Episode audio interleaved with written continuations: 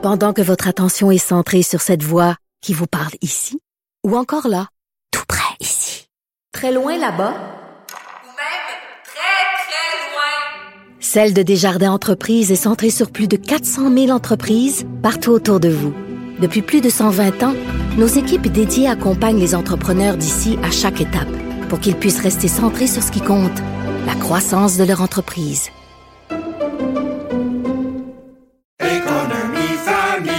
Ici Ricardo. Et Émilie, marchand d'IGA. On a envie de vous inspirer à bien manger. À moins de 5 la portion. Suffit de repérer les produits valeurs sûres et de les cuisiner avec une de nos recettes. Les valeurs sûres, c'est bien pensé, hein? Bien sûr! Détails sur IGA.net. Joignez-vous à la discussion. Appelez ou textez le 187 Cube Radio 1877 827 2346. Alors, euh, vous savez que ça fait cinq semaines que la commission sur l'adoption des mesures d'urgence se tient euh, à, Ottawa. Pardon. On a entendu une soixantaine de témoins. Nous allons faire le point avec M. Claude Carignan, sénateur conservateur, qui siège entre autres au comité mixte spécial sur la déclaration de situation de crise. Bonjour, M. Carignan. Bonjour, ça va bien?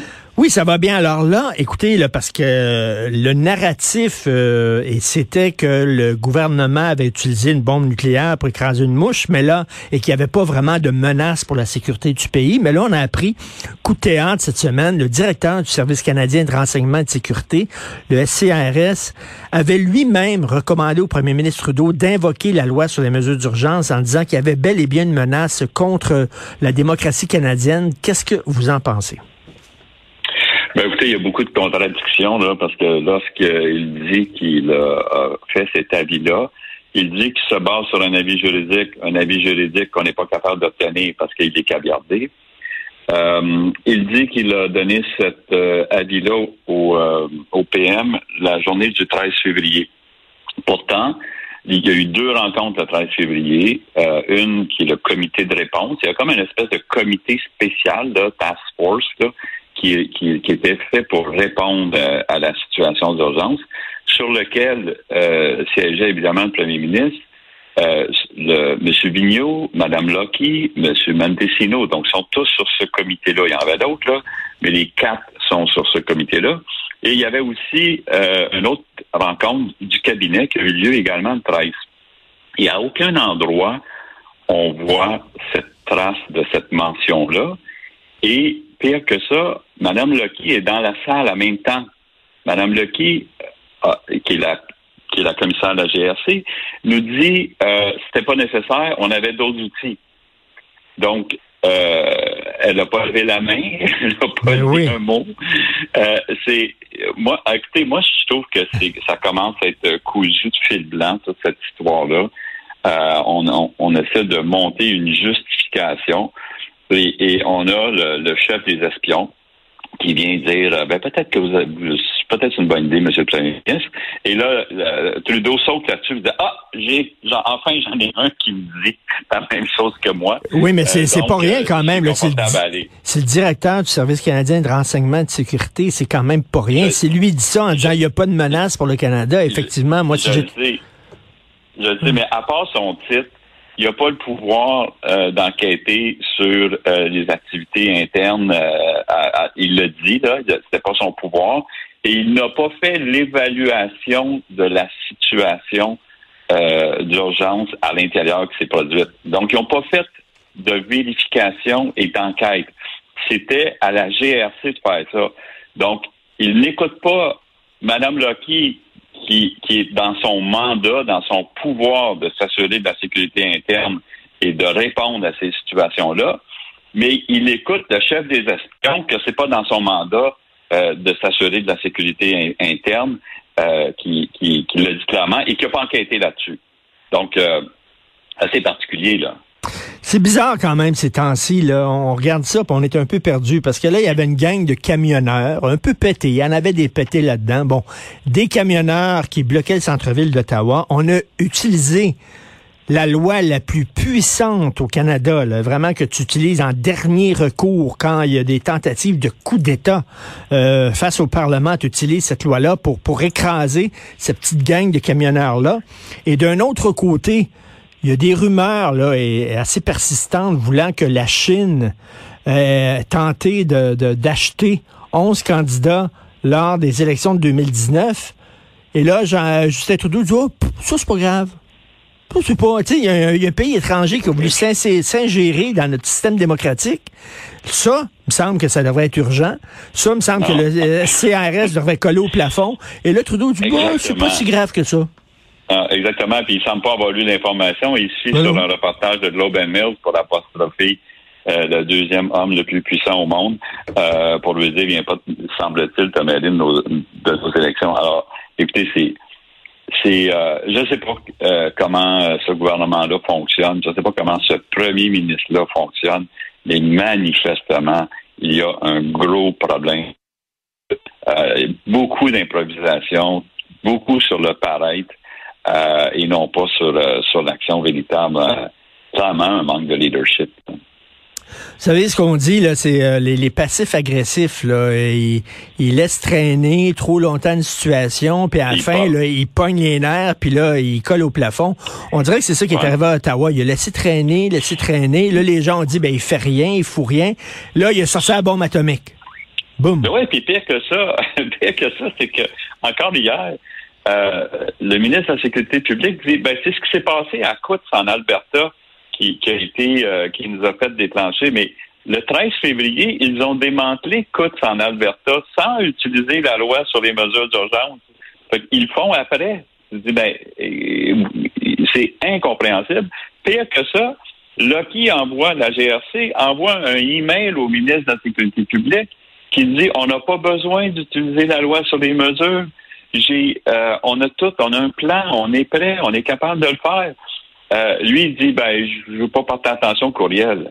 Mais ils ont été dans la même salle dans deux meetings, puis ils, ils, se l'ont pas dit. Il n'a pas ouvert son courriel, puis les deux ont été dans des rencontres spécifiques sur ce sujet-là, puis ils ne s'en sont pas parlé. Non, mais la, dernière fois qu'on s'est parlé, M. Carignan, je vous disais que je trouvais ça bizarre qu'au Québec, on ne s'intéresse pas plus à cette commission-là. D'autant plus que la loi sur les mesures d'urgence, c'était l'ancienne loi, ces mesures de guerre. Puis s'il y a des, s'il y a des, une province qui a goûté la loi des mesures de guerre, puis qu'on n'a pas ah trouvé ça drôle, c'est bien le Québec en 1970, Christy. Fait que, où on envoyait des innocents en prison euh, et euh, il n'y avait même pas d'accusation formelle ou quoi que ce soit. Euh, on se souvient de ça. Il me semble que ça devrait nous intéresser ce qui se passe à Ottawa parce que c'est comme la deuxième partie de cette affaire-là. Non, je suis d'accord avec vous. On devrait avoir la, peau beaucoup plus sensible, ben, particulièrement sur cet événement-là.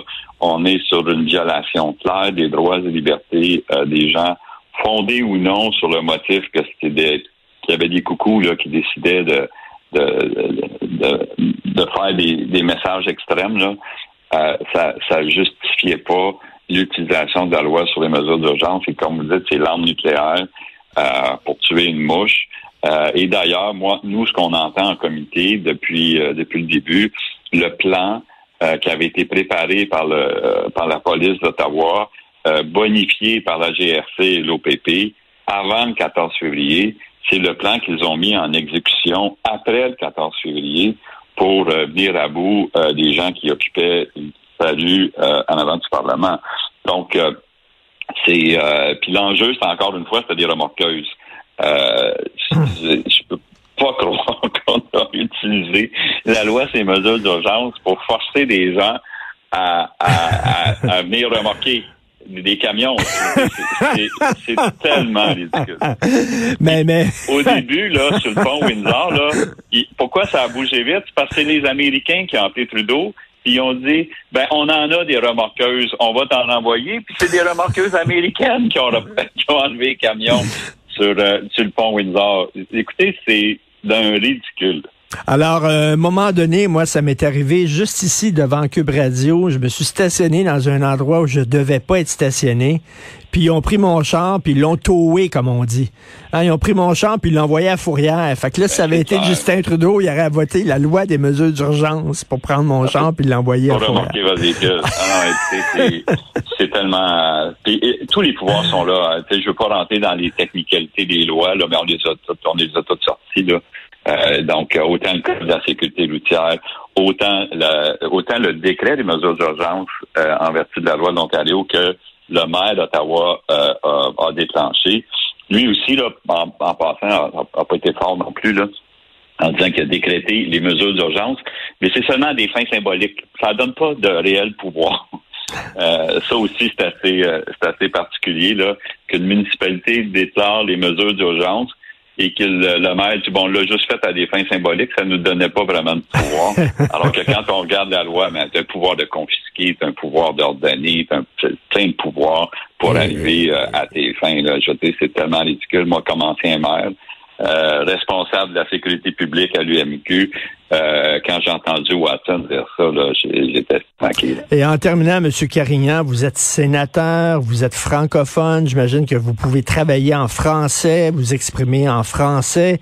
Qu'est-ce que vous pensez de ça que trois hauts gradés du SCRS, dont le directeur, trois francophones, ils avaient le choix de témoigner dans leur langue, une des deux langues officielles du Canada. Le juge l'avait dit, vous avez le droit de témoigner en français. Ils ont décidé de témoigner en anglais. Vous en pensez quoi? Euh, je trouve ça épouvantable, mais vous savez, c'est dans la culture ici à Ottawa. Là, je vous le dis, là, des fois, là, on, peut être dans une rencontre de 10, on a neuf francophones, un anglophone, puis euh, on est obligé de s'excuser de parler français. Euh, puis il y en a qui, parlent en anglais pour, euh, personne-là. Euh, c'est dans la culture ici à Ottawa. Moi, des fois, on me dit, euh, sénateur, est-ce que ça vous dérange qu'il n'y ait pas la traduction euh, lors du rencontre? Moi, je dis non, ça me dérange pas. Le problème, c'est pas moi, je suis bilingue. Le problème, c'est que l'anglais comprendra rien. Euh, la traduction, c'est pas pour moi, c'est pour lui. donc, c'est dans la culture ici, M. Martineau. C'est triste. Oui.